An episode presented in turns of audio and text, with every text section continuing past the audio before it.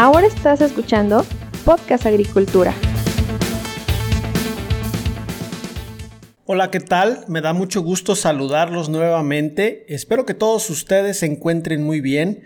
El día de hoy les doy la bienvenida al episodio número 267 del podcast el cual he titulado Las mujeres de la agricultura en números, porque justamente quiero presentarles algunos datos interesantes sobre la presencia y la importancia, obviamente, de las mujeres en el sector agrícola, tanto mundial como nacional, es decir, en México. Por supuesto, quiero hablarles sobre este tema para aprovechar la fecha en la cual nos encontramos el día de hoy, 8 de marzo del 2022, fecha en que se conmemora el Día Internacional de la Mujer.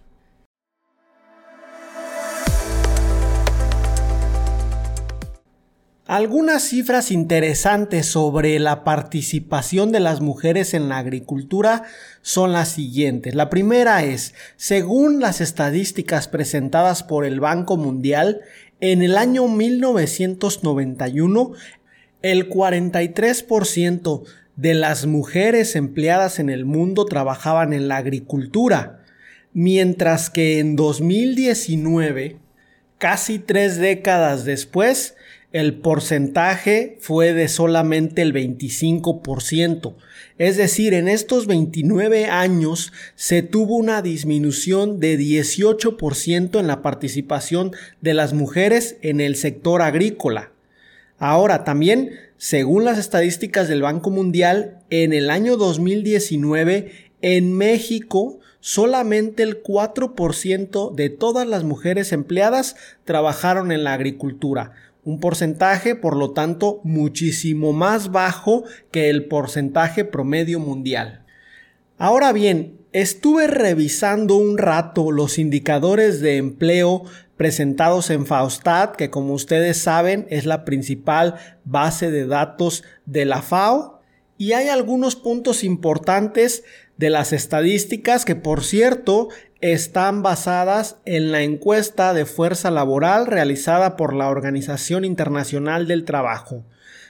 Entonces, según estos datos, durante 2020, que es el último año con datos disponibles, en México trabajaron poco más de 6.3 millones de personas en los ámbitos de agricultura, silvicultura y pesca, de los cuales poco más de 740 mil personas fueron mujeres. Estamos hablando, por lo tanto, del 11.6% de la fuerza laboral. Personalmente, esta cifra me parece algo baja, Traté de buscar los parámetros sobre los cuales se realizó esta encuesta o cómo se obtuvieron estos datos porque creo yo que posiblemente solo se estén considerando a aquellas mujeres que perciben de una u otra manera un pago por su trabajo. Y quiero mencionar esto porque es importante entender que al menos en México, en el sector agrícola, hay muchísimas mujeres que se dedican al sector agrícola, o es decir, a la producción de alimentos, que posiblemente no perciben un ingreso directo por su trabajo y que por lo tanto muy seguramente están fuera de las estadísticas. Sin embargo, revisando la información disponible a nivel nacional me encuentro con una estadística similar, ya que la SADER, la Secretaría de Agricultura y Desarrollo Rural, indica que alrededor de 800 mil mujeres trabajan en el sector primario, de, los, de las cuales el 80% lo hace en actividades agrícolas, el 16% en actividades ganaderas, el 1% se dedica a la pesca y el 2.4% realiza alguna otra actividad. Entonces, en este sentido, las estadísticas que proporcionan dos fuentes confiables de información distintas son bastante similares o indican números muy, muy homogéneos, por lo que, pues, es la información que hay. He tratado de buscar si existe alguna otra cifra, pero más o menos todo lo que se encuentra ronda eh, las cifras oficiales. En este sentido, continuemos con los datos interesantes. Si les comentaba que en el año 2020 poco más de 740 mil mujeres trabajaron en los ámbitos de agricultura, silvicultura y pesca, esta cifra contrasta con las 834 mil mujeres que trabajaron en estos mismos ámbitos, pero en el año 2002. Les presento las cifras del año 2002 porque es el primer año, al menos que yo encontré, que Faustat presenta datos desglosados por género. Por lo que en estos 19 años entre 2002 y 2020 se tuvo esto a nivel México una disminución de 11.2% en la participación de las mujeres en el sector agrícola. Por supuesto, hay que poner cierta perspectiva para entender la disminución de la participación de la mujer en el sector agrícola, porque al final de cuentas hay que entender algo. Durante el mismo periodo, la fuerza laboral agrícola total pasó de 13.6 millones a 12.7 millones de personas, una disminución del 6.2%. ¿Esto qué quiere decir? Bueno, todavía al día de hoy, muchísimas personas que viven en el sector rural en México siguen buscando la manera de desplazarse hacia zonas urbanas ya sea dentro del mismo territorio nacional o, como bien sabemos, pues también buscando oportunidades en otros países, en este caso principalmente en los Estados Unidos. Es decir, cada año que pasa, porque la tendencia es muy clara desde hace ya varias décadas, cada año que pasa hay menos personas que están trabajando en el sector agrícola. Ahora, lo que sí llama la atención es que el promedio se ha tenido más bien una disminución de 6.2% en la fuerza laboral total, que incluye hombres y mujeres. Sin embargo, en la fuerza laboral femenina, en el campo, la disminución ha sido de casi el doble, de 11.2%. Este sin duda es un dato interesante porque nos indica que posiblemente muchas mujeres están buscando una salida a las actividades agrícolas. Y si a continuación realizamos un desglose por edades, nos vamos a dar cuenta también de otros datos interesantes. De las poco más de 740 mil mujeres que trabajaron en el campo mexicano en 2020, 104 mil tienen entre 15 y 24 años. Esto representa el 14.1%.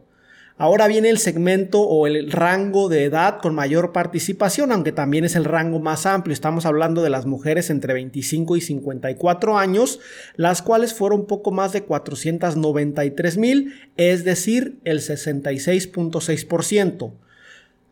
Después tenemos otros dos rangos, que es entre 55 y 64 años, que se queda en el 11.6%, y más de 65 años, que se queda en el 7.7% varias precisiones en este sentido. La primera de ellas es, la FAO considera el primer rango de edad entre 15 y 24 años porque muchos países del mundo tienen como la edad mínima permitida para trabajar en el campo los 15 años. Como nosotros sabemos, todavía en estos momentos en México la edad mínima permitida para trabajar en campo es de 18 años. De hecho, justo en estos momentos está trabajando en la aprobación de una reforma a la Ley Federal del Trabajo para que las jóvenes y los jóvenes de 16 y 17 años se puedan incorporar al trabajo agrícola.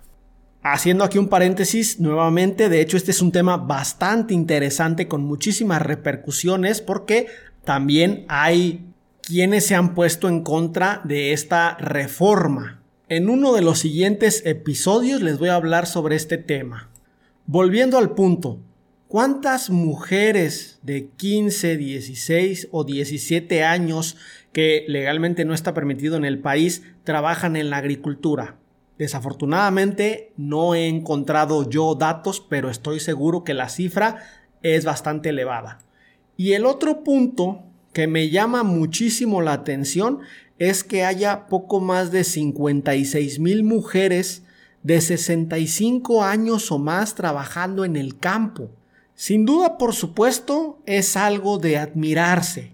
Por una parte, pero por otra parte también es una cifra que nos debería llevar a cuestionarnos si las mujeres eh, de tercera edad deberían de estar trabajando en labores que, como ustedes, todos ustedes saben, son pesadas. O sea, trabajar en campo puede ser muy bonito, muy satisfactorio, pero al final de cuentas son actividades pesadas y hasta cierto punto riesgosas. Por lo que creo que no estaría de más hacer la reflexión sobre cuál es la situación de estas mujeres de edad avanzada.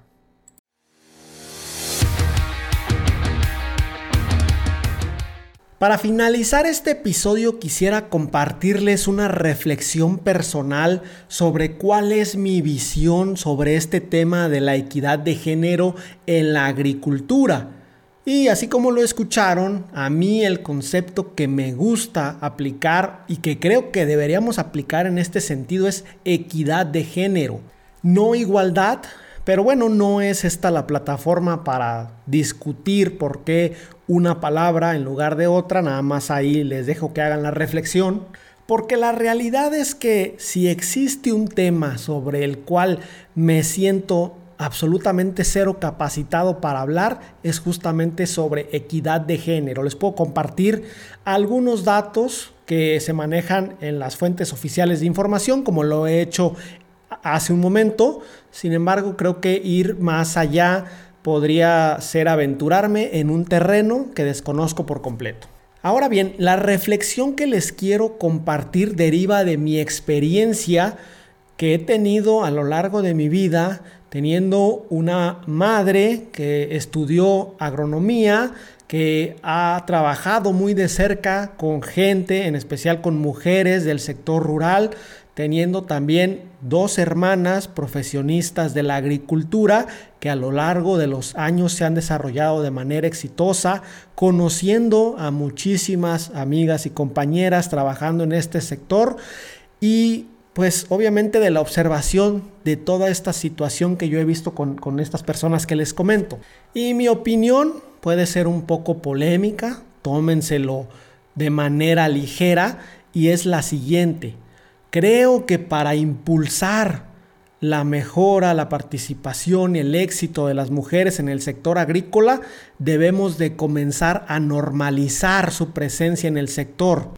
Y lo comento por lo siguiente, muy seguido me encuentro con noticias que justamente por el hecho de ser noticia es que es algo extraño, algo que no pasa muy a menudo, noticias sobre alguna emprendedora en el ámbito agrícola, sobre alguna profesionista que lo está haciendo bien en el ámbito agrícola y obviamente no estoy en desacuerdo con esta comunicación, creo que es importante también tenerla, pero llegamos a caer en el error de no poder normalizar el que las mujeres estén en la agricultura y el que si una mujer en este sector triunfa, tiene que ser una noticia porque es algo extraño, es algo extraordinario, es algo que no pasa seguido.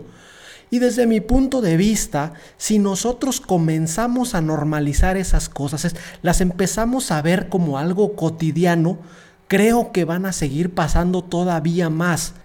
Hace algunos años estaba platicando con una persona en un día 8 de marzo, pero como les comento de hace algunos años, sobre este tema de la participación de las mujeres en el sector agrícola y dentro de nuestra conversación, esta persona me preguntó, oye, si tú tuvieras la posibilidad de contratar a un profesionista agrícola y tuvieras dos opciones, una profesionista y un profesionista y realmente estuvieran empatados en competencias, en habilidades, en experiencias o si no empatados por lo menos equilibrados, ¿a quién elegirías? Y por supuesto esta es una pregunta trampa en la cual no nos deberíamos de meter porque al final de cuentas lo que yo le respondí a esta persona es yo elegiría al mejor o a la mejor candidata sin importarme si es hombre o si es mujer. Elegiría a la persona que me va a dar resultados sin fijarme en el género. ¿Y en qué baso yo muchas de mis respuestas que doy cuando estamos hablando sobre este tema de la participación de las mujeres en la agricultura? Sobre un comentario que una profesionista agrícola muy amiga mía me hizo en alguna ocasión hace ya varios años.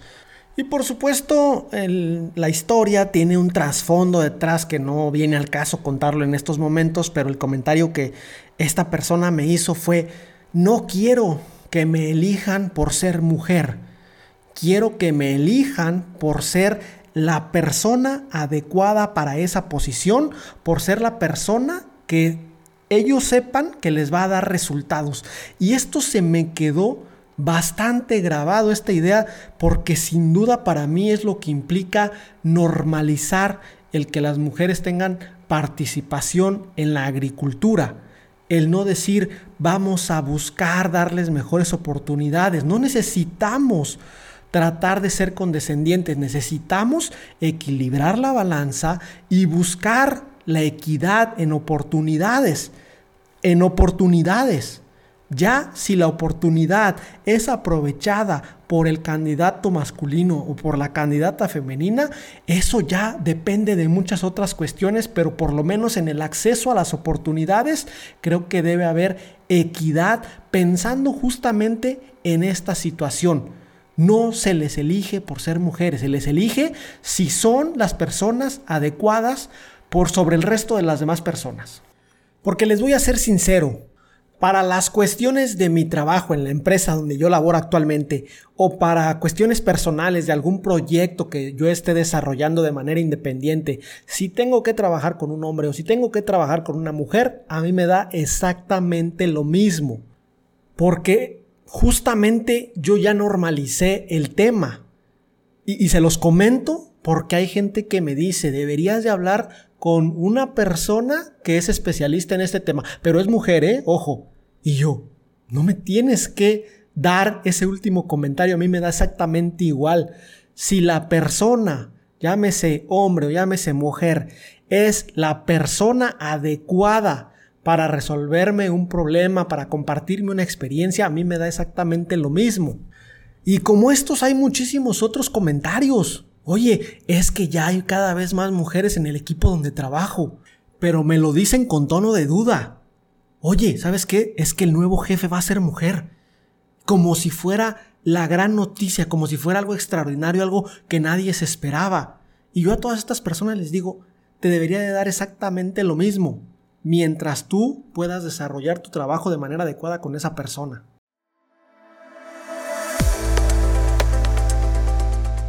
Y hasta aquí llego yo con la información el día de hoy. Sin embargo, analizando algunas de las reflexiones que les he compartido el día de hoy sobre este tema, creo que tendré como objetivo buscar a alguien que nos pueda hablar justamente sobre equidad de género en el sector agrícola, ya sea nacional, mundial o de otro país. Por lo que si conocen a alguna especialista con quien pueda platicar al respecto, estaría yo muy agradecido de que me pasaran su contacto. Recuerden que yo los espero muy pronto con un nuevo episodio del podcast. Hasta luego. Hemos llegado al final de este episodio. Muchas gracias por escuchar Podcast Agricultura.